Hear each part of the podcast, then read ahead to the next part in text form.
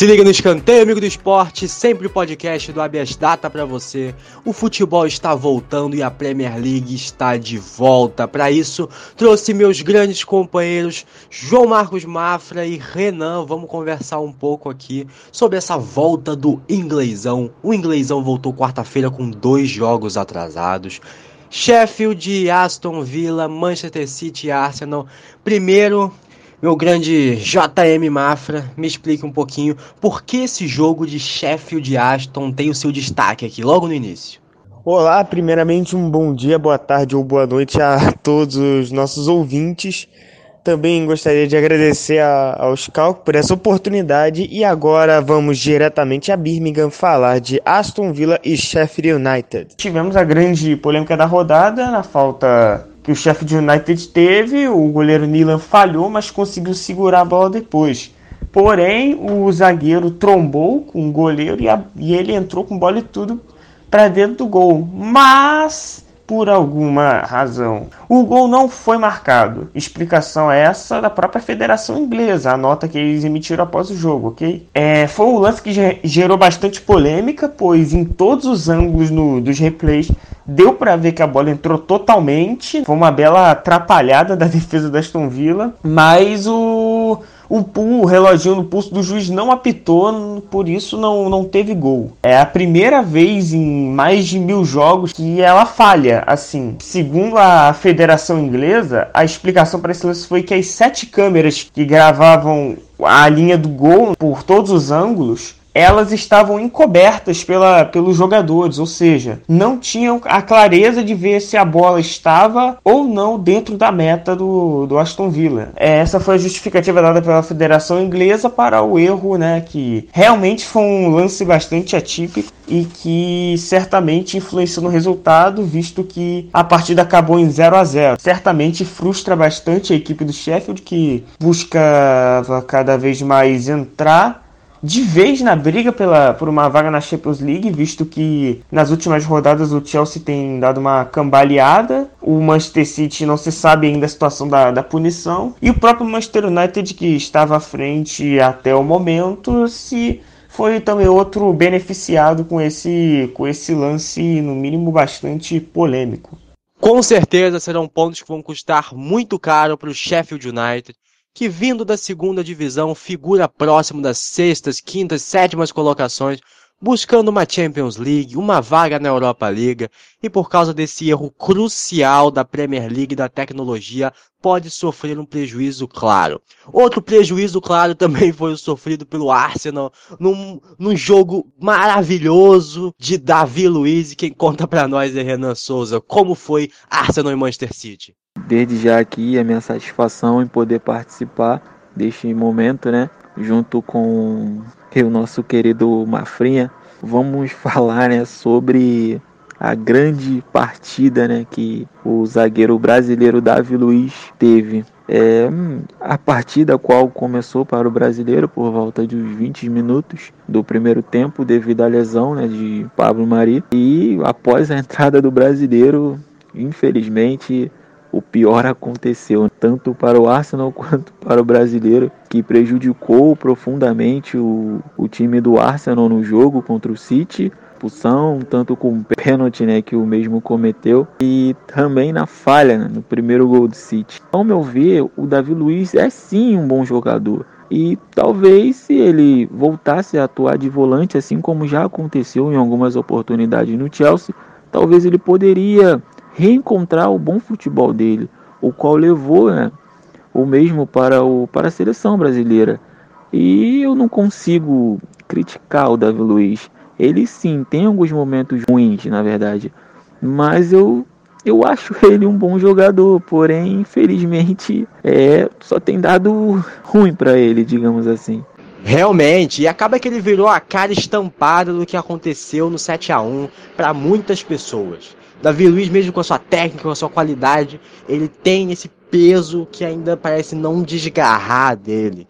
E isso para um zagueiro que precisa passar uma segurança, talvez não seja tão bom.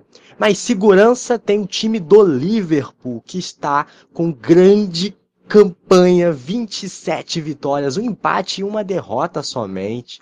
E tem tudo, mas tudo mesmo, para levar o primeiro título da Premier League depois de 1990.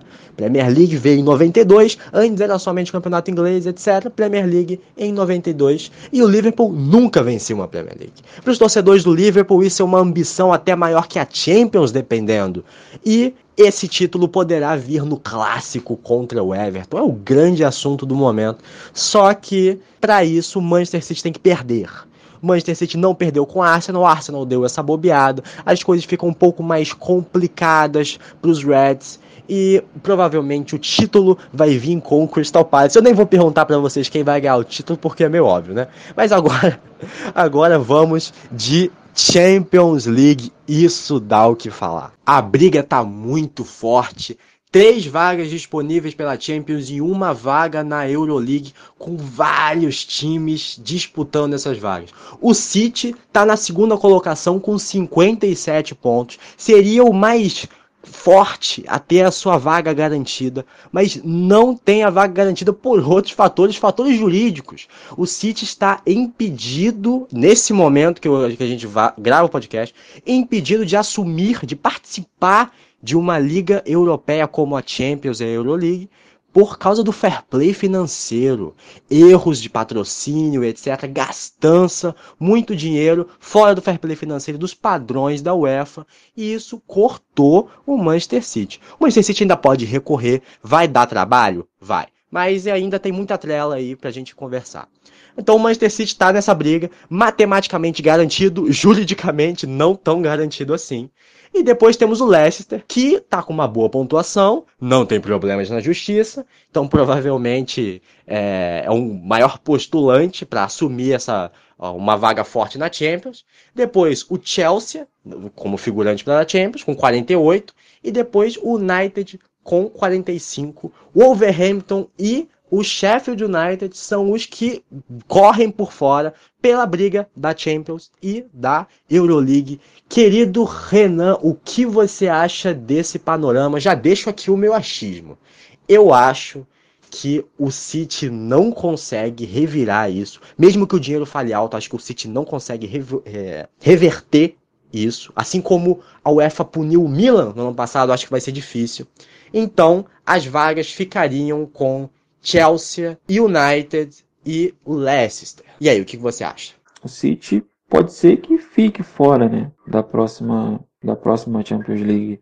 Mas eu acredito que isso não venha acontecer, devido ao fato de o City ter advogados competentes e também o fator grana, porque pode sim entrar em jogo tanto para pessoas, né, que vão defender a UEFA, quanto para para integrantes né, da própria gestão da UEFA. Então é algo que vai muito além do futebol. Porém, só saberemos se a justiça da UEFA irá prevalecer ou o dinheiro do City também pode ser que prevaleça. Né? E caso ocorra de fato a punição ao City, Leicester acaba sendo o grande beneficiado, né, digamos assim. Eu acredito também que a vaga, contando né, com que o City vença essa causa na justiça, as duas vagas acabam ficando entre o Leicester, Chelsea e United, até mesmo pela tabela né, de ambos e também pela própria classificação, elenco, enfim. O United também vai contar né, com, digamos, um reforço nessa volta que é a volta do próprio Pogba. Depois de bastante tempo fora, ele irá voltar e pode fazer com que o elenco do United se reforçando ainda mais. O Leicester realmente tem 53 pontos e está à frente tanto de Chelsea quanto de United. Porém, acredito que o Chelsea e o próprio United ultrapassem o Leicester, entendeu? Fazendo assim quarteto Liverpool na ponta, City em segundo, acredito eu que United em terceiro e Chelsea fechando ali o quarteto. Então, Renanzinho vem o United mais forte. João Marcos, qual a sua opinião? Olha, é o seguinte, eu vou seguir a linha de raciocínio do nosso querido Scalco e eu concordo que o City vá ficar de fora, que a UEFA vá manter a punição, pois eu vou tão quase como ele vou citar o exemplo do Milan, né? Se uma equipe do tamanho do Milan, segundo maior campeão da Liga dos Campeões, foi punida de ficar fora da Liga Europa, por que não o, o City? É, e eu não vejo a UEFA como uma como uma, uma federação maleável com essa, essa punição, visto que foi algo feito justamente para controlar os gastos, né, não deixar equipes falirem assim, e justamente o City é, burlou a regra. Então não vejo motivo, não vejo sentido na UEFA retirar a punição. E, quanto, e com isso, quanto às vagas na Liga dos Campeões, creio eu que vai ficar com Liverpool, Leicester, o Manchester United com a terceira vaga e a última vaga entre Chelsea, Sheffield United e Wolverhampton. De todas essas equipes eu vejo, para até de certo meio polêmico, eu vejo o Wolverhampton como a equipe mais confiável, é uma equipe para mim com mais chances de conseguir essa vaga. O elenco do Chelsea é melhor, porém é um elenco muito jovem, ou seja, é um time que tem estabilidade. O Lampard está apenas na segunda ou terceira temporada como treinador profissional, né? Então não é uma equipe que tenha tanta experiência no seu elenco e que possa garantir resultados, principalmente também o Chelsea havia sido punido e está cheio de jovens no elenco, promessas, jogadores muito bons, mas que são bem constantes, como por exemplo o Pulisic e o Tammy Abraham, que apesar de ser o grande artilheiro do time na temporada, não é um jogador que seja totalmente confiável para um ataque de um time que briga por por título, mas não se pode subestimar um talento de uma equipe como essa. O Wolverhampton é, já vem de temporadas com um desempenho muito satisfatório, desde o título da Championship, depois de ter ficado vários anos preso lá. A volta para a Premier League em grande estilo ficou em sétimo lugar, ganhou uma vaga na Liga Europa, onde inclusive está vivo até agora. E nessa temporada começou cambaleando justamente por causa da Liga Europa, as preliminares, mas conforme o campeonato passou, o Wolverhampton cresceu e hoje está brigando por essa vaga. A equipe que eu vejo com menos chances, porém, que eu nunca é, vou duvidar, visto que sempre costuma arrancar pontos de times grandes e a tabela é meio complicada daqui para o final, é o Sheffield United. Recém-promovido, né? É um, devo exaltar um grande trabalho do Chris Wilder, que é o treinador inglês da equipe, está uns quatro, quatro, anos, se eu não estou enganado, na equipe, no comando técnico do, da equipe, e tem feito um trabalho formidável. É uma equipe que não, precisa, não precisou gastar muito dinheiro para formar o elenco, né? Tanto que as grandes contratações, as maiores assim foi o Liz Mussé nessa temporada vindo do Bournemouth, e o Sanderberg, que chegou agora em 2020, vindo do Genk da Bélgica. Então, né, o elenco de baixo custo que tem dado um resultado absurdo.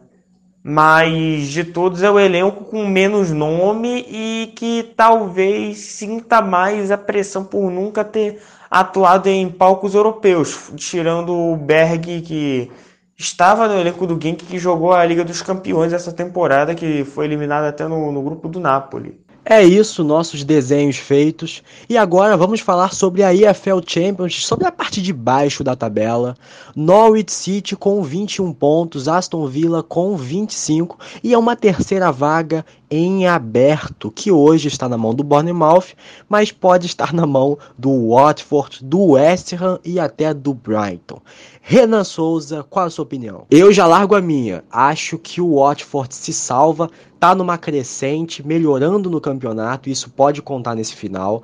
O Brighton tem uma certa gordurinha, que na disputa é importante, porque todo mundo tem aproveitamento baixo lá embaixo, mas tá fora da disputa central, que para mim é entre o Bournemouth e o West Ham. Norwich City e Aston Villa, na minha opinião, já estão na EFL. E aí, Renan? Então, eu acho que o Aston Villa já tem mais chance, já não possui chance né, de continuar na Premier League e infelizmente vai amargar mais um descenso, né? Vendo que o mesmo enfrentará ainda o Chelsea, o Wolverhampton, ambos em casa, Liverpool fora de casa, United em casa, Everton fora e Arsenal em casa. Ou seja, o Norwich já arrumou um irmão, né?